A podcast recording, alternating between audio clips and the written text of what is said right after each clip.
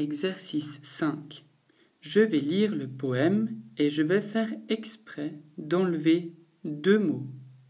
Tu dois essayer de les trouver.